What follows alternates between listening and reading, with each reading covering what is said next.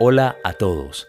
Estoy muy contento de estar nuevamente con ustedes. Yo sé que ya pasó mucho tiempo desde el último episodio donde le dimos inicio a la historia de este género musical tan importante para la cultura colombiana como lo es el vallenato.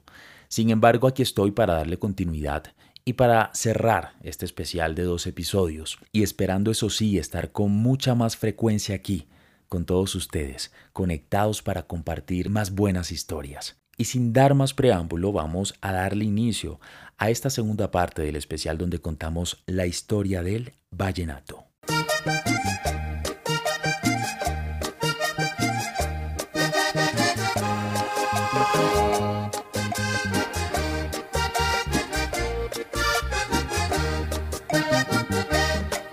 Hace tiempo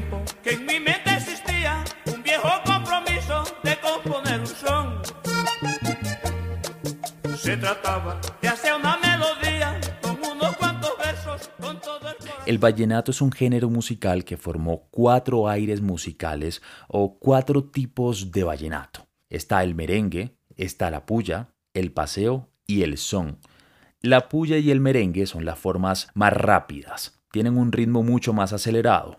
En cambio, el son es mucho más lento, mucho más suave. Por otro lado, el paseo podríamos decir que está en la mitad. No es el más lento, pero tampoco es el más rápido. Tal vez para ayudarlos a ubicar el oído, este sería un ejemplo de puya o de merengue.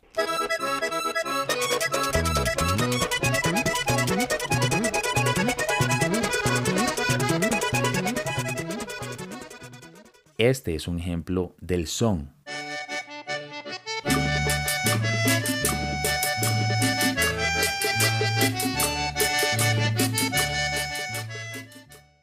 Y por último, aquí tenemos un paseo.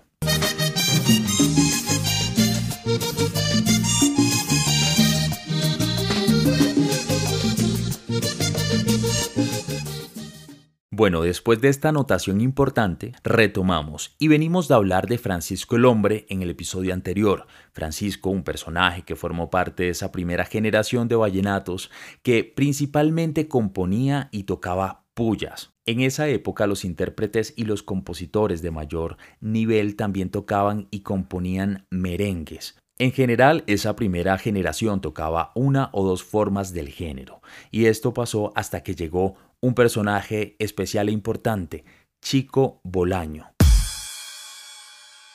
Este hombre es clave en la consolidación del género como lo conocemos hoy porque definió o más bien perfeccionó la relación entre pitos y bajos del acordeón para cada uno de los cuatro aires. Además, este hombre también como buen juglar paseaba por todo el Magdalena Grande para enseñarle a todos esos vallenateros que una misma persona sí podía tocar los cuatro aires del vallenato.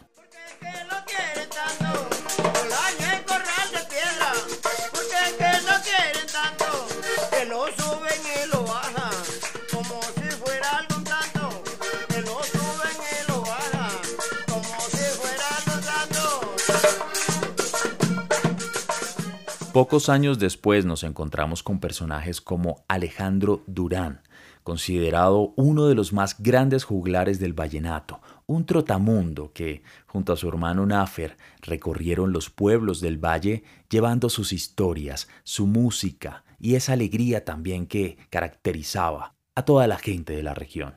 Alejandro Durán Díaz, un hombre nacido en el año 1919 y quien, en medio de la escasez económica, descubrió por parte de sus padres la riqueza de la música a través del acordeón, de la composición y también de la improvisación. Este hombre del campo, durante los años 50, tuvo la oportunidad de grabar su primer disco en la ciudad de Barranquilla con una productora llamada Atlantis. Sin embargo, su vida estaba en el andar. Sí, así tal cual como un juglar amante de su oficio, recorriendo los pueblos de toda la región del Magdalena. Mírame fijamente hasta cegarme. Mírame con amor o con enojo. Pero no dejes nunca de mirarme. Porque quiero morir bajo de tus ojos. Fue el más grande de todos hasta hoy. No ha habido un solo intérprete vallenato. Sobre todo no ha habido una voz vallenata que haya tenido la connotación de Durán, la importancia de la voz de Durán, que haya logrado lo que Durán, lo que Durán logró. No sé si fue el último de los grandes juglares, pero es el más grande de todos los grandes juglares, sin lugar a dudas. Sobre todo que fue el verdadero juglar. No es simbólico, es, es realista decir que Durán andaba con el acordeón al hombro de pueblo en pueblo, cantando por todos esos pueblos, y por ciudades y por donde lo cogiera la noche. Cuando me mira, subo a los cielos, porque tus ojos son dos estrellas que me iluminan, guardo lucero del caminito de primavera. Alejo Durán era un enamorador. Este hombre no solo dejaba el legado de su música por donde pasaba, también iba dejando corazones rotos y la verdad, uno que otro hijo. En una de esas aventuras nace una canción icónica llamada 039. Resulta que Durán iba camino a San Marcos, a un pueblo de la costa colombiana. Él iba en una lancha viajando y conoce a una mujer que lo deja flechado, una mujer que decidió no responder, al menos no en esa ocasión, a sus halagos y a sus propuestas. La mujer ese día se bajó de la lancha donde iba viajando junto a Alejo Durán, se subió en un bus que tenía una placa que terminaba en el número 039 y se fue. Vamos a que yo me embarqué en la lancha donde venía Alejo. Ahí venía Alejo. Cuando abrió la lancha para afuera, la viboral, la lancha de, de Nicolás Avendaño, me encuentro a Alejo allá. ¿Y tú para dónde vas? Digo yo, yo voy para Buenavista. Vámonos conmigo para San Marcos. Yo voy para San Marcos, digo, yo no me voy con usted si yo no sé quién es usted. ¿Y por qué me dice usted que yo me vaya con usted si yo lo acabo de conocer por allá? 039, 039, 039 se la llevó.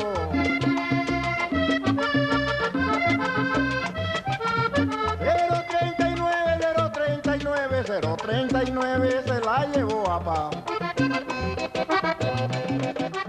Entonces le dije, dice, vámonos conmigo. Digo yo, no, yo no me voy con usted. Entonces dice, ¿qué me vas a dejar de recuerdo? Digo, un retrato, coge, para que te acuerdes de mí cuando estés lejos de, de mí. Consuelan los muchachos, porque lloro a mi morena. Ay, ella me dejó un retrato para que me acuerde de ella. Ay, ella me dejó un retrato para que me acuerde de ella. Eso fue todo. Y por ahí cuando la fiesta de Rusia, otra vez que se quemó Rusia, que volvió ahí como al mes, y nos encontramos ahí en Rusia. Bueno, entonces se fue para allá, para Buenavista, duró un mes allá en mi casa, de mi tía. Allá duré, de ahí sí me fui con él, me fui huía. de ahí sí me fui con él para Magangué. Nos fuimos por aquí por Caucasia. Cogimos el río Cauca, agua para abajo, hasta Magangué. Ya de ahí me, me dejó él y se fue para abajo con, a tocar por allá. Ahí quedé yo. Ya después una vez vino y me dijo, tú estás embarazada. ¿Y por qué? Porque ya yo estoy mal. Digo, yo no me siento nada. Y así pues se puso enfermo con fiebre y dolor de cabeza. Y yo no me sentía nada. Mire, el alejito. Para esta época nos encontramos todavía con un vallenato, podríamos decir que en su estado puro. Y con esto me refiero a un vallenato nacido de personas campesinas que no sabían leer ni escribir. O sea, las composiciones gramaticales de esas primeras canciones no habían alcanzado tal vez su mayor potencial. Esto causó que esta música fuera rechazada por la sociedad y señalada como música corroncha, para quienes escuchan desde fuera de Colombia, este término, la palabra corroncho, corroncha, significa algo tosco, rústico, sin clase, algo ordinario. Este es un término usado en la costa para referirse a esas personas con poca educación. Sin embargo, hay que hacer la aclaración, hoy en día este término se está transformando y significa que es una persona amigable, pero sobre todo una persona orgullosa de su tradición. Pero aquí nos quedamos con ese significado despectivo porque en su momento así se denotaba el vallenato como música corroncha, de mal gusto. Y eso era el vallenato para la alta sociedad del Valle de Upar de la época, a tal punto que se prohibía en algunos escenarios donde tenían encuentro las personalidades pudientes y educadas del territorio, y ni hablar de lo mal visto que era escuchar este género musical, estando en la capital, en Bogotá. Eso era casi un pecado. En el Club Valledupar, eso es increíble la historia de esto, estaban los estatutos reproducidos en las paredes. Todavía hay una tablilla que dice prohibido entrar conjunto de acordeón al, al, al club porque eso era yuca. ¿Entiendes? Eso era perrata, eso era, por Dios, esto era una cosa horrible. No lo dejaban entrar. Y es en medio de esa época que surgen figuras tan importantes a nivel de composición como lo es el reconocido Leandro Díaz. En un contexto con pocas oportunidades de acceso a la educación, tenemos a un hombre de un talento tan impresionante que va en contra de cualquier paradigma. Leandro Díaz nació en el año 1928 para convertirse en uno de los compositores más recordados de la historia del vallenato, sobre todo porque sus versos estaban llenos de una narrativa descriptiva. Y eso es importante porque él nace con una particularidad. Leandro Díaz era completamente ciego. Cuando escribe un verso, que en mi opinión no es de los mejores de la música vallenata, no, ni es de los mejores de la poesía colombiana, es de los grandes versos de la poesía de lengua española. Es un verso de amor. Cuando Matilde camina, hasta sonríe la sabana. No, es compuesto por un ciego además. Para este compositor estar ciego no era lo que le iba a quitar las ganas de conocer el mundo, de entender lo que lo rodeaba y de escribirlo con sus palabras. Desde temprana edad estuvo rodeado de música dentro de su familia. Casi todo el mundo tocaba un instrumento. El ambiente musical era su día a día y percibiendo el mundo principalmente a través del oído, fue inevitable que alrededor de los 12 años ya se sintiera completamente atraído a las canciones románticas. Sin embargo, no fue hasta los 17 años que empezó a componer sus propias canciones. Entonces, escuche muy bien esta estrategia porque Resulta que este hombre, Leandro, cuando apenas era un muchacho, él salía frecuentemente a recorrer el pueblo y cada vez que escuchaba un acordeón corría para asegurarse que ese acordeonero se aprendiera sus canciones. Así, poco a poco, se fueron regando sus composiciones completamente mágicas que alimentaban de poesía y narrativa al género musical.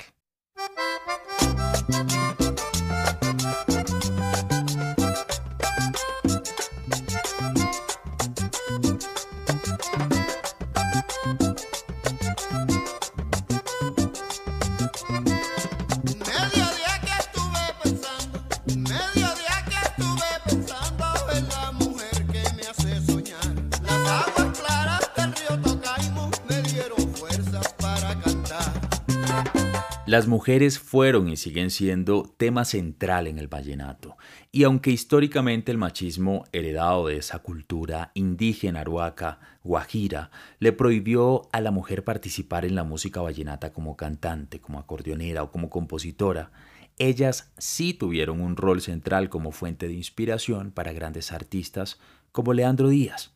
Y es justamente de un amor imposible que nace una de las canciones más conocidas hasta el día de hoy en todo el género. Una canción difícil de no sentir y disfrutar, con una melodía encantadora llena de esa ilusión de aquel compositor que a pesar de nunca ver con sus ojos físicos el rostro de Matilde Lina, pudo ver con los ojos del alma, al menos lo suficiente para quedar totalmente flechado y enamorado. Llegó de pronto a mi pensamiento esta bella melodía y como nada tenía, la aproveché en el momento y como nada tenía, la aproveché en el momento. Y yo fui a una fiesta a Managua, yo fui muy fiestera, yo no sabía que él estaba ahí, también se bajó ahí en esa casa y me bajé yo y se bajó él. Y en la mañana nos levantamos temprano, nos sentamos en el patiecito, esperar el desayuno y ahí comenzamos a, a conversar de lo que le había pasado a él, de lo que me había pasado a mí en la noche. Eso, eso fue. Y él de una vez quedó diciendo que le dijo a compadre Antonio, allá de Juan Manuel está una muchacha que me gusta, es del plan. Y entonces le dijo, era yo, y que me llamaba Matilde Lina. Tiene una nota muy recogida que no parece yo mío. Era que estaba en el río pensando en Matilde Lina. Era que estaba en el río pensando en Matilde Lina.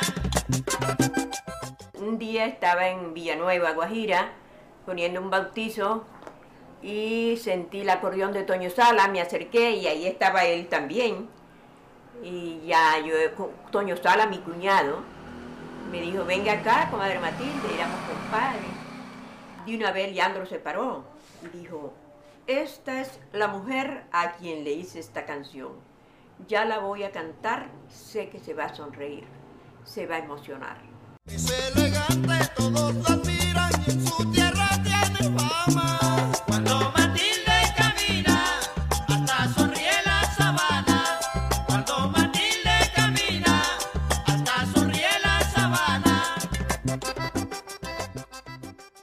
Canciones como esta representan la esencia del vallenato y van formando parte de esa evolución narrativa que vive esta música. Uno de los primeros intérpretes de Matilde Lina fue Alfredo Gutiérrez, nacido en el año 1940.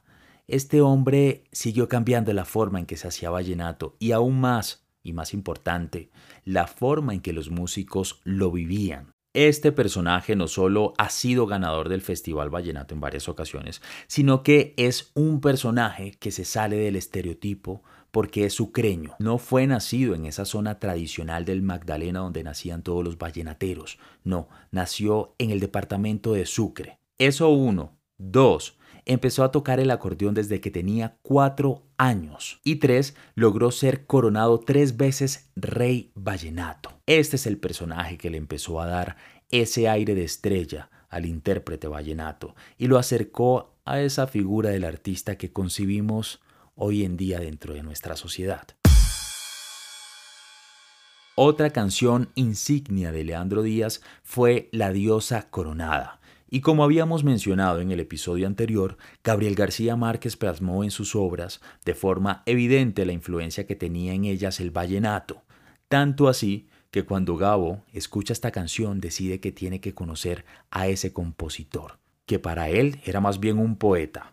Y por cierto, este sería el inicio de una muy larga amistad entre estos dos grandes artistas. Llegó a oídos de Gabo esa canción y preguntó que de quién era ese canto de un tal Leandro Díaz. Yo tengo que conocer a ese tipo porque qué obra tan maravillosa.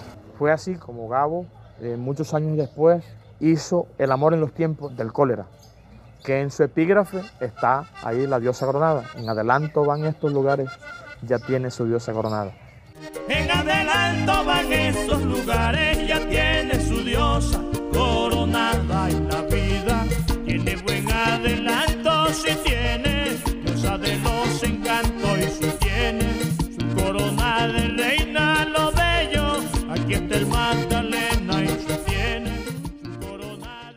Ya estas composiciones son un poco más refinadas y aquí las canciones vallenatas cambian. Uno de los representantes más importantes en esta etapa es Rafael Escalona, un compositor que seguramente muchos ya conocen y que fue quien ayudó a convertir ese género que tenía la etiqueta de corroncho, ya sabemos que es corroncho, en una música aceptada en todos los niveles sociales. Resulta que desde que Escalona estudió en el colegio, conoció a quien sería uno de sus grandes amigos de toda la vida, Alberto Fernández Mindiola, este último sería la voz que resonaría más adelante en las radios colombianas, cantando por primera vez muchas de las canciones de Escalona. Y aquí nos encontramos una particularidad.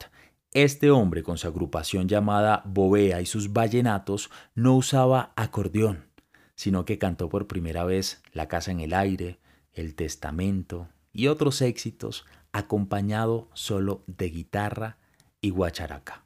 Así, de esa forma empezaron a meter el vallenato en la radio y en todos los hogares colombianos.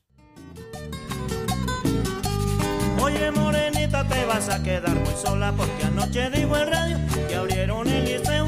Oye morenita te vas a quedar muy sola porque anoche dijo el radio que abrieron el liceo. Como ese estudiante ya se va a escalona, pero de recuerdos te deja un paseo. Como ese estudiante ya se va a escalona, pero de recuerdos te deja un paseo que te habla de aquel inmenso amor ay que llevo dentro del Rafael Escalona se destacó por ser amigo de grandes personalidades de la época, como el pintor Jaime Molina, por ejemplo, el escritor y premio Nobel de Literatura Gabriel García Márquez y el expresidente Alfonso López Miquelsen. Él se movió en la vida pública como secretario de Obras Públicas del Departamento del Cesar y cónsul en Panamá. Y todo esto es importante porque es justamente esto lo que le permite ganar simpatizantes dentro de las élites, las élites colombianas estas personas influyentes empiezan a disfrutar del vallenato y lo hacen gracias a Rafael Escalona. Adiós morenita, me voy por la madrugada. No quiero que me llores porque me da dolor. Adiós morenita, me voy por la madrugada. No quiero que me llores porque me da dolor. Paso por Valencia como la sabana, caracolicito y luego a Fundación Paso por Valencia, cojo la sabana, caracolicito y luego a fundación. Y entonces me tengo que meter en un diablo, al que le llaman tren, que sale por toda la zona, pasa y de tarde se mete a Santa. En plena efervescencia de la música costeña en los años 50 y 60, García Márquez se mudó a Bogotá. Él después se fue a vivir en el exterior y cuando regresó a Colombia en el 66, luego de siete años de ausencia, le pidió a su amigo Rafael Escalona que organizara un encuentro con los mejores conjuntos vallenatos. Todo esto para conocer lo que se había producido en términos musicales durante los años que él no estuvo. Este evento se desarrolló en Aracataca y es así como nació lo que se denominó el primer Festival de la Música Vallenata. Y esto fue exactamente el 17 de marzo de 1966. Este evento fue organizado, sí señores, por Gabriel García Márquez, por Álvaro Cepeda Zamudio y por Rafael Escalona. La idea de los organizadores de este festival era que se realizara en diferentes lugares del Caribe colombiano todos los años, y así lo fue hasta el año 1968 hasta su tercera versión, cuando se realizó en Valledupar y se quedó en Valledupar. Y esto fue así, escuchen. Resulta que Rafael Escalona se hace muy amigo de López Miquelsen cuando este último es nombrado gobernador del Cesar en 1967 y se empieza a gestar entonces la versión actual del Festival de la Leyenda Vallenata, que se inauguró en el 1968. Un trabajo en conjunto entre Miquelsen, Rafael Escalona y una mujer muy importante también para el desarrollo de la música vallenata, Consuelo Araujo Noguera. Y justo en este punto es importante y necesario hablar de un personaje que también aportó un cambio en la dinámica del vallenato. Si ya Alfredo Gutiérrez había cambiado la forma en que se percibía a ese artista, Jorge Oñate cambia la dinámica del cantante vallenato. Este hombre nació en el Cesar, en el departamento del Cesar, en 1949 y además de ser un cantante excepcional, fue el primero en manejar esa figura que hoy es tan popular, la figura del cantante solo que no toca el acordeón, sino que se acompaña de un maestro acordeonero. Jorge Oñate es un artista de estilo costumbrista, un hombre considerado una de las mejores voces que ha tenido el género tu amor cuando llegó y se fue. De pronto, como nube pasajera, si llegaste tú y te fuiste. Te agradezco los momentos que a tu lado me ofreciste solo. Quisiste divertirte conmigo un rato, luego todas mis ilusiones las dejaste a un lado, porque alguien cercano a mí te calentó el oído. Y hablando de romper esquemas y de evolución, es importante e imprescindible hablar de una mujer que estuvo dispuesta a ir en contra del paradigma, de lo tradicional, la mejor conocida y con todo el mérito del mundo como la musa o la diosa del vallenato. Esta mujer nació un 10 de junio de 1969 en Cartagena, Colombia, la famosa Patricia Terán. Esta famosa y reconocida cantante inicia su carrera con deseos de ser parte de una orquesta, y no propiamente una orquesta de vallenato. Pero un día el destino tocó a su puerta para convertirla en la vocalista y en una de las fundadoras de la agrupación Las Musas del Vallenato. Posteriormente, esta cantante, y por algunas diferencias con su acordeonera La Chela Caballero, ella empieza entonces desde cero a crear una nueva agrupación vallenata, una agrupación que se llamaría Las Diosas del Vallenato, compuesta también solamente por mujeres. Y es que este fue su legado más grande, abrir las puertas del género, de un género machista, a todas las mujeres con canciones tan sentidas y llenas de emoción que fue imposible dejar de escucharlas en todos los rincones de Colombia. Yo no pensé que usted me fuera esta grande ilusión Yo no me imaginé que en usted iba a encontrar ese tipo de hombre que quería yo, que quería yo.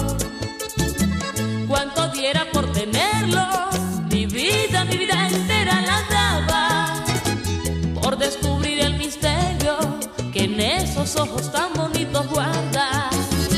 Sé que tiene compromiso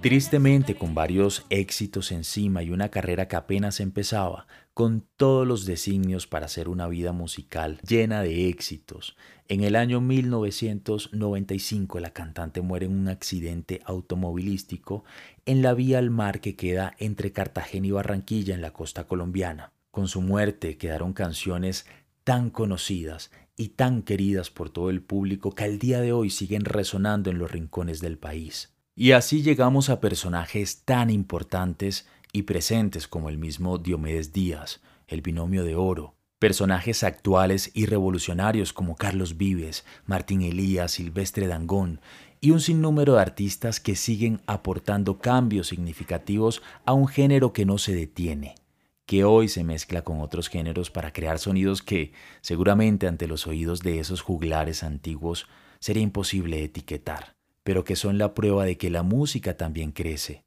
de que la música está viva, se transforma y evoluciona con las sociedades. A todos ustedes muchas gracias por acompañarme una vez más aquí en Biografías Viajes en el Tiempo. Espero que nos podamos escuchar muy pronto. Hasta la próxima. Y no sé cómo declararme, no sé, porque le tengo respeto es que el amor mío es tan grande también que casi no entiende de eso. Por eso perdóneme si no